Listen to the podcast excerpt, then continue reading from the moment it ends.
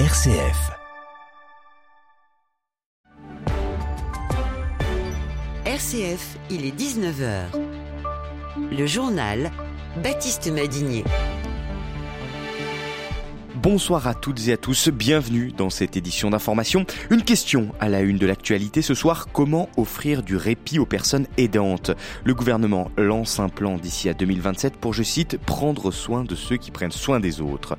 Un financement qui coûte cher pour Nicolas Sarkozy, double mise en examen pour l'ancien président dans l'affaire de l'argent libyen. Cette fois-ci, ce sont les conditions de rétractation de l'homme d'affaires Ziad Takedine qui, qui intéressent la justice. Un Nobel et des barreaux, la militante iranienne emprisonnée Narges Mohammadi s'est vu décerner le prix Nobel de la paix tout à l'heure. Et puis Coupe du Monde de rugby, dernier match de poule pour les Bleus ce soir qui ne veulent pas sous-estimer l'Italie. Coup d'envoi 21h.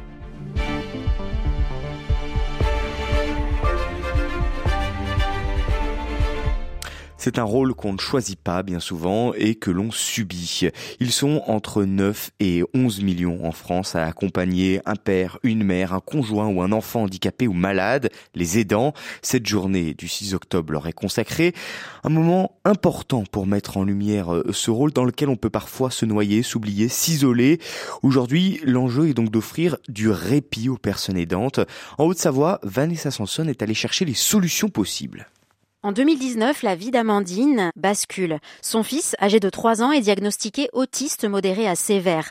Liam est alors scolarisé 7 heures par semaine avec une AESH, une accompagnante d'élèves en situation de handicap. Pour aller à l'école, il fallait qu'il y ait la présence de son AESH. Déjà, il y allait pas beaucoup et en plus, quand elle était pas là, eh ben, malheureusement, il fallait que je le garde avec moi. Amandine est alors contrainte d'arrêter son activité professionnelle comme un tiers des aidants en France. Le couple qui a Liam et ses quatre grandes sœurs à élever, la jeune maman tente de faire face. C'est sûr que bah, on est coupé du monde un petit peu, parce que le handicap ça fait peur souvent. Pour lutter contre l'isolement, des solutions existent. L'association Répit Bulle d'air met à disposition des personnes capables de prendre le relais et d'octroyer des instants de répit aux aidants.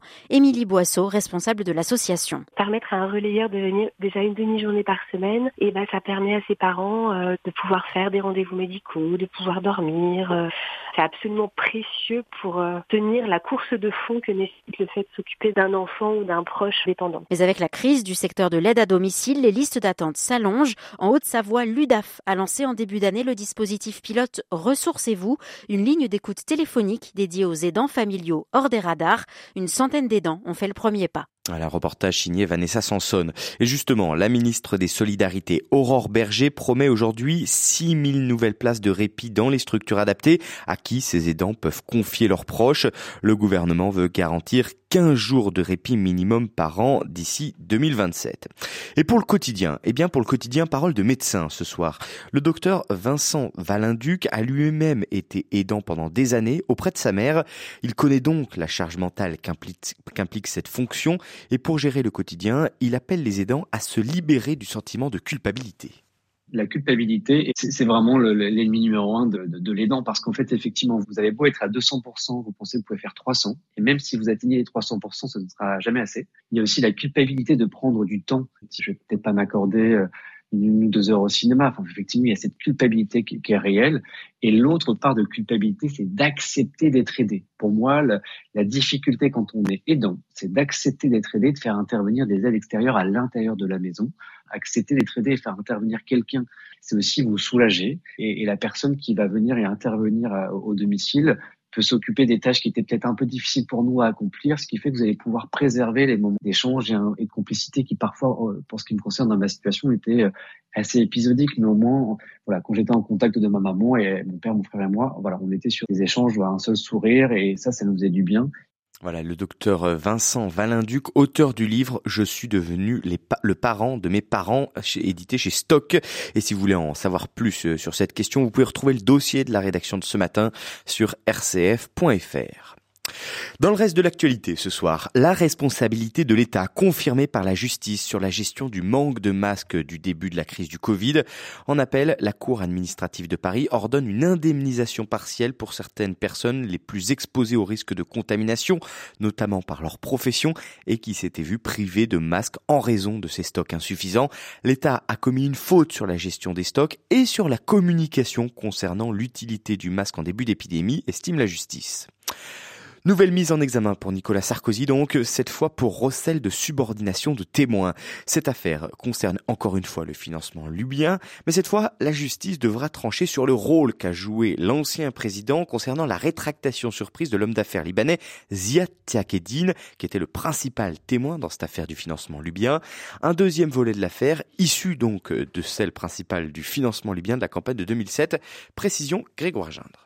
Ziad Takieddine affirmait jusqu'en 2020 avoir remis de l'argent du dirigeant libyen Kadhafi pour euh, la campagne de Nicolas Sarkozy en 2007, sauf qu'intervient en novembre 2020 cette interview sur BFM TV où l'homme d'affaires libanais se rétracte. Nicolas Sarkozy et neuf autres mis en cause sont alors soupçonnés d'avoir joué un rôle dans ce revirement contre une possible rémunération.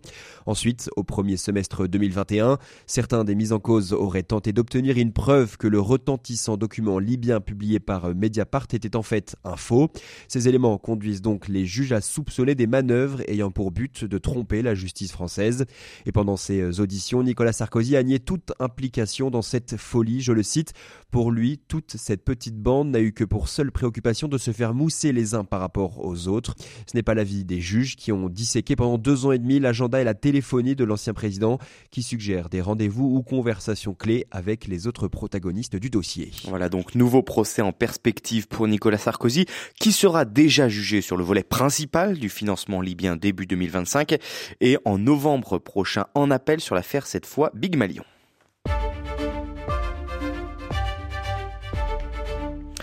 Nouvelle frappe sur des civils en Ukraine. Elle a touché la ville de Kharkiv, tuant un enfant et sa grand-mère aujourd'hui. Un nouveau drame alors que le pays est encore sous le choc de la frappe du village de Groza qui a tué 52 personnes hier.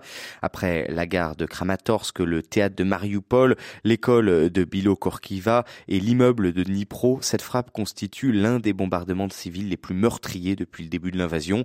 Tout porte à croire qu'il s'agit bien d'un missile russe, a précisé l'ONU. Un prix Nobel de la paix derrière les barreaux. L'Iranienne Narges Mohammadi a été distinguée euh, pour sa lutte pour les droits humains. Cette infatigable militante est l'une des figures de l'émancipation des femmes iraniennes qui se battent depuis plus d'un an pour leurs droits et leur liberté. Portrait ce soir signé Jean-Baptiste Labeur. Narges Mohammadi a 51 ans. Le comité Nobel norvégien a choisi de la récompenser pour, je cite, sa lutte contre l'oppression des femmes en Iran et son combat pour promouvoir les droits humains et la liberté pour tous. Cette journaliste a déjà été emprisonnée à plusieurs reprises et depuis septembre 2021, elle est détenue à Téhéran dans la prison d'Evin de sinistre réputation.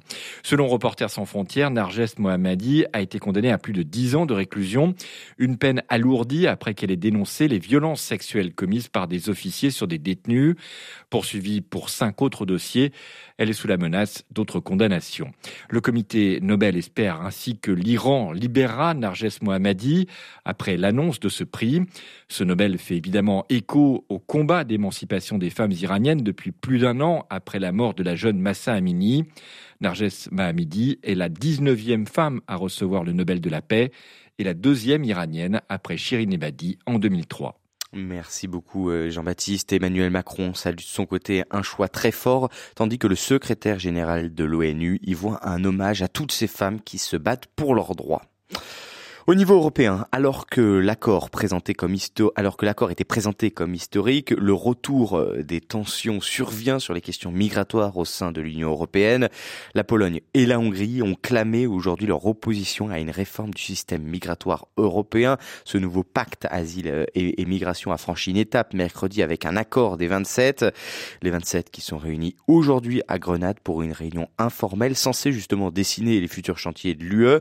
Les négociations à venir sur ce pacte migration entre le Conseil européen, le Parlement et la Commission s'annonce donc très tendu.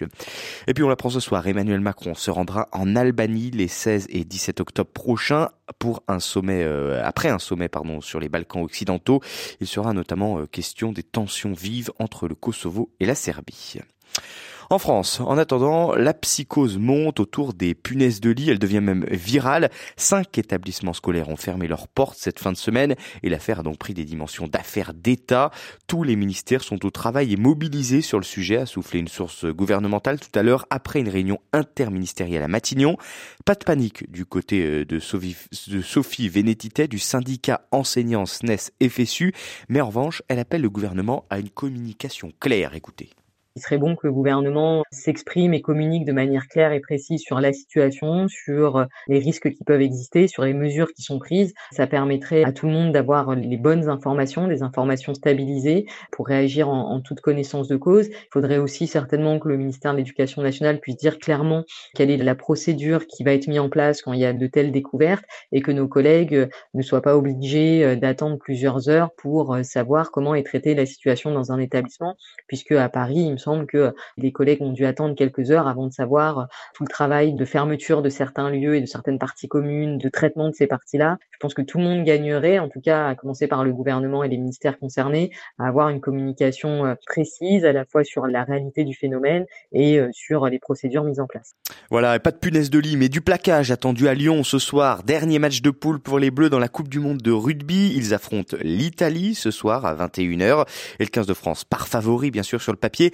Mais attention quand même au, piège de la squadra, car euh, en cas de défaite, sans bonus, la France peut encore être éliminée de la compétition.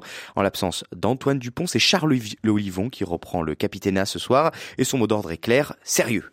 Il va falloir être sérieux, il y aura je crois un gros niveau d'engagement les 20 premières minutes. Donc voilà, il va falloir être bien, bien constant, bien consistant sur ce début de match et, euh, être sérieux tout au long des 80 minutes parce qu'on est certain que ça va, être, ça va être un match qui va taper fort euh, contre eux. Quoi. Voilà l'Italie qui a essuyé une lourde défaite contre les All Blacks, mais le sélectionneur Fabien Galtier y voit plus un motif d'inquiétude qu'un signal de faiblesse. C'est une équipe qui est blessée, pas loin d'être la plus grande difficulté qu'on va avoir affronter d'abord des Latins qui ont été blessés on s'attend à une réaction très très forte de leur part. Ils ont tout à gagner en fait. Donc euh, on, c'est un match très difficile. On s'attend à un match très très difficile. Voilà, coup d'envoi à 21h. Et pour les passionnés de cyclisme, demain le Tour de Lombardie signera euh, la dernière course professionnelle du coureur français Thibaut Pinot qui avait gagné ce Tour de Lombardie en 2018. Ce sera donc ses adieux. C'est la fin de ce journal. Merci à tous d'avoir été à l'écoute.